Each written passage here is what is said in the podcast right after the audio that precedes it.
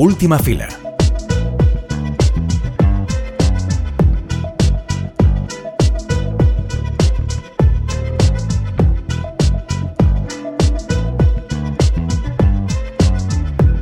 Empieza 2024 y este ya es el primer programa después de todas las vacaciones haciendo especiales. Eh, en el que ya eh, nos sentamos y empezamos a hablar de cartelera. Clara Gorría, ¿qué tal? ¿Cómo estás? Pues aquí estamos back to normal. Eh. a ver qué tal se nos da. Yo creo que bien, porque esto es como cuando vas al gym ahora otra vez, que estás como, ay, el primer entreno. Claro, no tengo puta idea. No, voy al gym. Bueno, por eso yo creo que se nos dará bien hoy. ¿De qué vas a hablar esta semana? Pues hoy traigo docu y traigo docu sobre el Alzheimer, que bueno, este año hay bastantes, pero este en concreto se llama La memoria infinita y es un documental de Maite Alberdi, que bueno, ya la conoceréis eh, por Agente Topo, ¿os acordáis de esta película?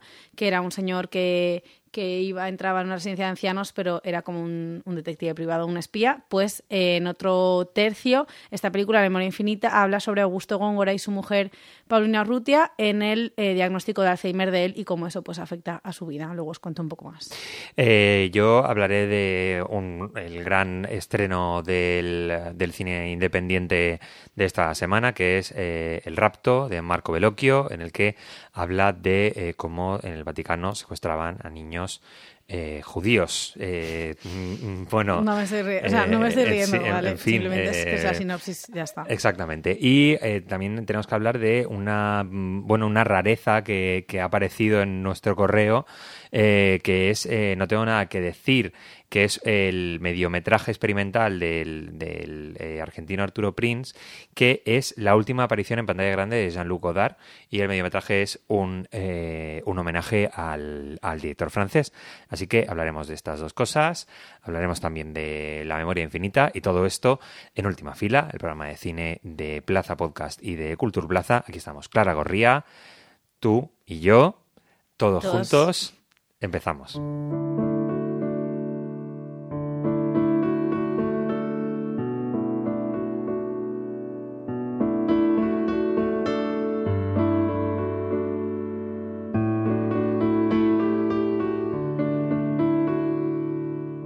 Pues Álvaro, como te contaba, esta semana mm, ha tocado documentar sobre Alzheimer, en este caso Memoria Infinita, una película de Maite Alberdi, que está protagonizada por Augusto Góngora, que fue un periodista chileno que durante muchos años realizó la crónica política y cultural de Chile. Yo te digo esto ahora, pero antes realmente reconozco que no conocía la figura, que la he descubierto en este documental porque eh, Augusto Góngora hacía una cosa muy interesante, que es solo una parte del documental, pero que me ha parecido fascinante, que es que hacía como telediarios sobre la dictadura, eh, sobre las personas desaparecidas, que no se emitían, por supuesto, en ningún canal, pero que los hacían en VHS y luego los repartían a todo el mundo y hacían, pedían que se hicieran copias en escuelas, haciendo así como una especie de eh, informativo viral mm, underground que me ha parecido interesantísimo. Bueno, pues este personaje tan interesante y su mujer Paulina Urrutia, con la que además luego vamos a hablar un ratito sobre esta película, eh, pues a él le dicen que tiene, eh, que tiene Alzheimer, entonces deciden hacer esta película que sobre todo en lo que... Mm, lo que muestra son los momentos íntimos de esta pareja en los que se puede ver como tantos años de tanta formación cultural, política y también del propio amor, eh, pues van haciendo mella en ellos y como en este momento de la vida. Eso queda o reluce o de alguna manera es como su motor para, para seguir. La directora ya con Agente Topo cosechó muchísimos éxitos, tanto que llegó a, la candidatura de los Oscar y con esta película, además que se ha llevado ya el premio Forqué y el premio especial del jurado en Sundance, em, de cada temporada de premios está nominada a Mejor Peli Iberoamericana en los premios Goya, que yo estoy súper atacada, pero ahora lo que voy a hacer es relajarme, tener un chill moment e irme a hablar con Paulina Urrutia para ver qué nos cuenta de, de esta película tan emocionante. Mm, es que te quiero mucho.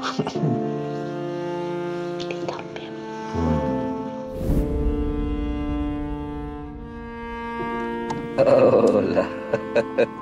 Ahora parece que yo. Y yo aquí para yo quería saber cómo conocisteis a Maite Alberdi y cuándo supisteis que teníais un documental entre manos, que oficialmente estabais haciendo un documental. La verdad, esto fue un acuerdo entre Augusto y, Maite. Eh, Maite presentó la idea de, de hacer un documental y Augusto inmediatamente dijo, perfecto, esa fue la palabra. Y bueno, nosotros, eh, sus amigos, sus hijos y, yo personalmente eh, nos negamos mucho durante mucho tiempo. Eh, tuvimos muchas dificultades para acceder porque éramos los responsables de esa decisión. Eh, pero bueno, eh, con el tiempo y, y, con la insistencia de Augusto y de Maite, eh, nos convencimos. Y, y, francamente yo, en términos personales, cuando vi el documental, pude comprender por qué Augusto nunca se negó a hacerlo. Ah, y eso tiene que ver con, con una película que, que transmite un, la última etapa de, de, la vida de Augusto de una manera tan sensible, tan profunda, eh, nos enfrenta de una manera tan inteligente a, a, una enfermedad que hoy día es, una, es la pandemia de nuestra época, eh, sin miedo, ah, porque es una película que que bueno derriba los miedos frente a, esta enfermedad es la, la, toma como una como un desafío como tantos desafíos que podemos tener en la vida.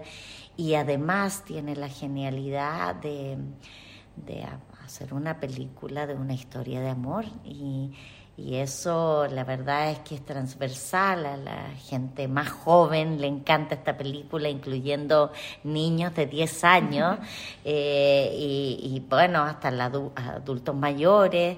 Eh, también es una película que no trata acerca del olvido, sino que acerca de la memoria. Uh -huh. Entonces es una película a través de la cual ustedes también aquí en estas tierras pueden conocer parte de la historia de nuestro país. Entonces, la verdad, cómo surgió todo esto en, un, en el verdadero matrimonio de esta película, no entre Augusto y yo, sino entre Augusto y la Maite. Sí, porque, bueno, ahora ha sido el documental más visto en la historia de Chile y, y como decimos, estás aquí en Valencia.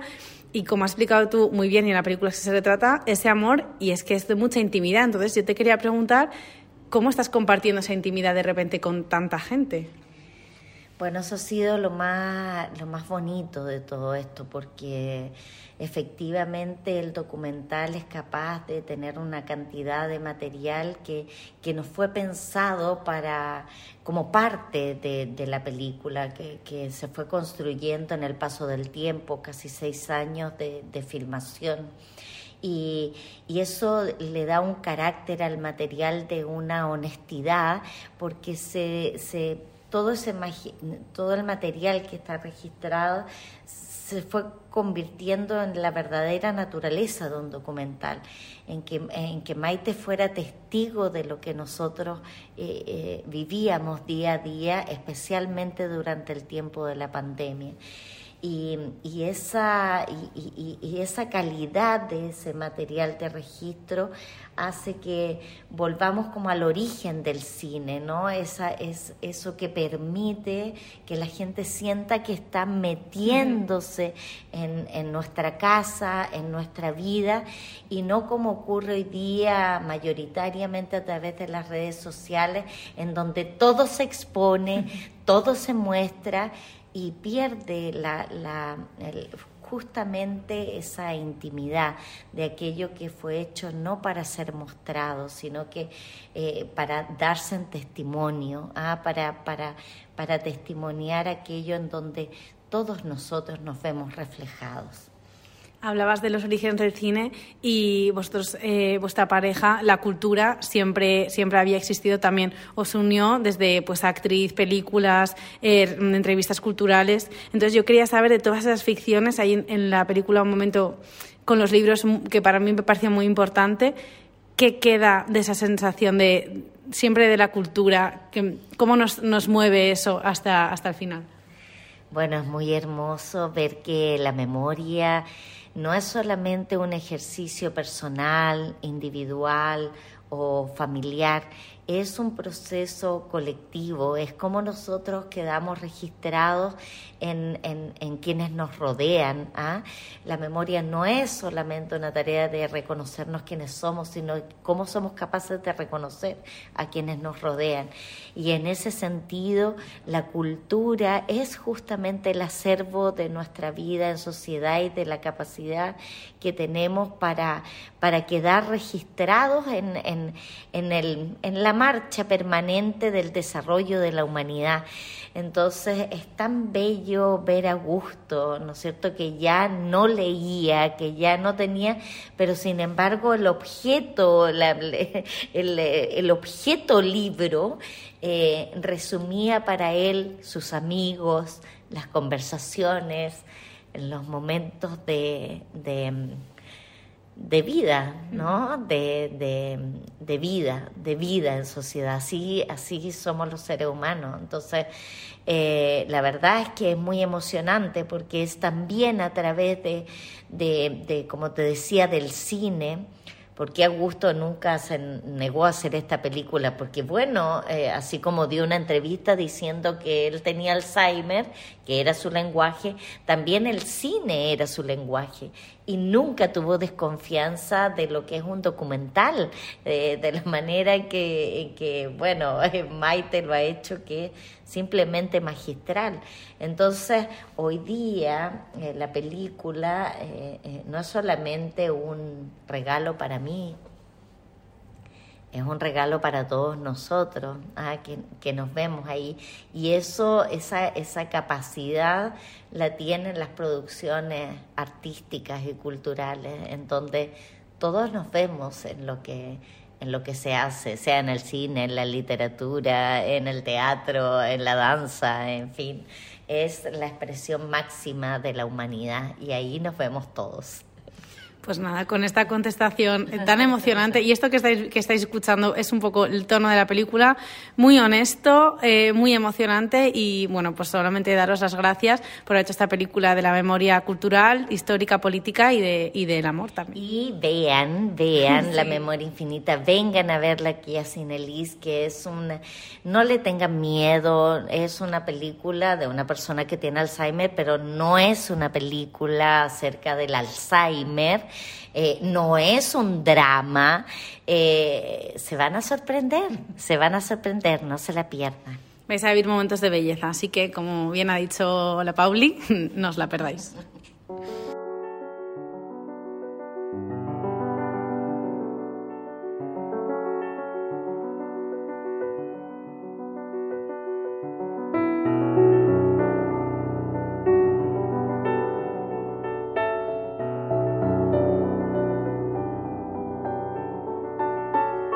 A mediados del siglo XIX, es decir, antes de ayer, la Iglesia Católica aún podía demostrar su poder omnipotente en la sociedad italiana a través de casos como el que cuenta Marco Bellocchio en su nueva película, El rapto. Una noche cualquiera, los soldados del Papa irrumpen en la casa de la familia judía Mortara para secuestrar a su hijo de solo siete años, Edgardo, con la excusa de que había sido bautizado. A pesar de los intentos de la familia por interceder para que no le arrebaten a su propio hijo, la Iglesia pone en marcha su aparato alineador para instruirle en la fe católica.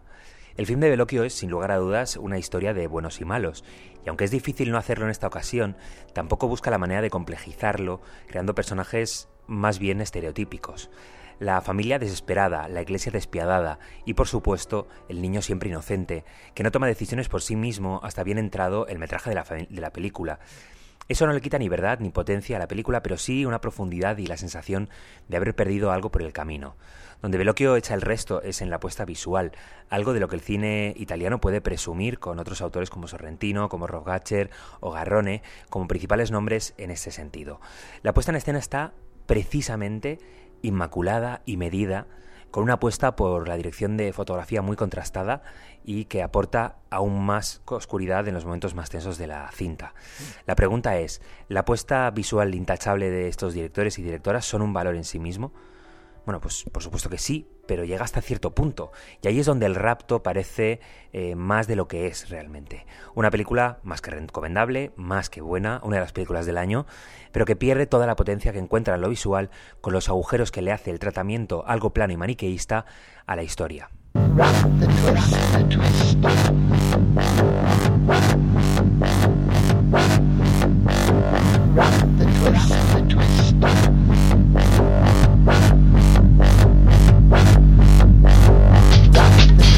Esta semana han coincidido dos acontecimientos importantes en la memoria de Jean-Luc Godard. Primero ha empezado a generar conversación en Internet la que ya eh, sería su última obra, tráiler de la película que ya no existirá jamás, Guerras de Broma, que es lo último que dirigió. En ella vuelve a cuestionar el medio precisamente al ser un proyecto inconcluso. Una serie de retazos con anotaciones y la voz en off del cineasta hacen un esbozo de lo que podría ser un nuevo proyecto en la línea de las últimas películas del francés. Se trataba de un encargo de la firma Yves Saint Laurent en el que Godard iba a hacer una genealogía política sobre las guerras recientes. Pero el resultado final resignifica la película. Los retazos se convierten en realidad en espectros, en ruinas de un monumento, y por tanto en testimonio vivo y muerto a la vez de un Godard que aún quería cuestionar eh, lo formal y lo político eh, y decir qué tiene que decirle al mundo en 2024. Por otra parte, se ha estrenado en España un mediometraje experimental del argentino Arturo Prince, eh, No tengo nada que decir, anunciado como la última aparición de Jean-Luc Godard en el cine. Pues bien, es ajustadamente cierto, pero algo tramposo, porque el director aparece precisamente rechazando participar en el proyecto del cineasta argentino, aunque este le da la vuelta para hacer un homenaje a través de la voz de un niño que hace de reflejo de Godard. Con esto coincidiendo, poco queda más que zambullirse de lleno en la filmografía de Godard, que ahí está, para no quedarse en sus títulos más populares y perder tanto el tiempo en esperar más, como en poner el valor, en valor todo lo que hizo, que ni es poco, ni es fácil, ni es cualquier cosa.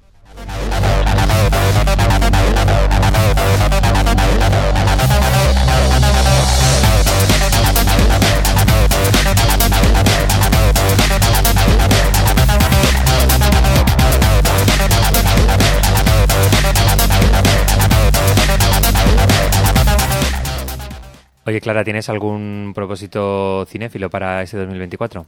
A ver, reconozco que me gustaría decir que de una vez por todas voy a ver alguna película de Belatar, pero no lo sé si será posible, pero realmente es un, todos los años pienso, este es el año en el que me gusta Belatar, o por lo menos puedo juzgarlo, pero no me atrevo nunca. ¿Y tú? Mm, yo eh, quiero estar más, eh, quiero pasar un poco más relajado y menos eh, pendiente de la temporada de premios. Ya, es que es un poco estrés. Sí, y, eh, y no sé, y ver más cine. El, por lo de Belatar, eh, quiero decir que eh, es un gustazo eh, dentro de, de todos los géneros periodísticos del periodismo cinematográfico, la crónica de Masterclass. Eh, es una cosa que siempre disfruto mucho cuando un redactor va y cuenta... Y cuenta lo que ha pasado. Sí, sí, sí, sí. Pues nada, A, di- a- por ahí a diferencia, a diferencia de cuando en primera persona eh, nos toca hacerlo con Pablo Sorrentino. Eso ya Bueno, es otro... eso podéis revisitarlo. Algún día haremos eh, última fila Confidencial. off confidencial. Sí, sí, pero sí. eso será en otro momento. La semana que viene venimos con más estrenos, porque aunque Álvaro no quiera, la actualidad nos Manda. aplasta y nos abraza a partes iguales. Exactamente. Y ya está, poco más. Hasta entre siete días, adeu. Besito.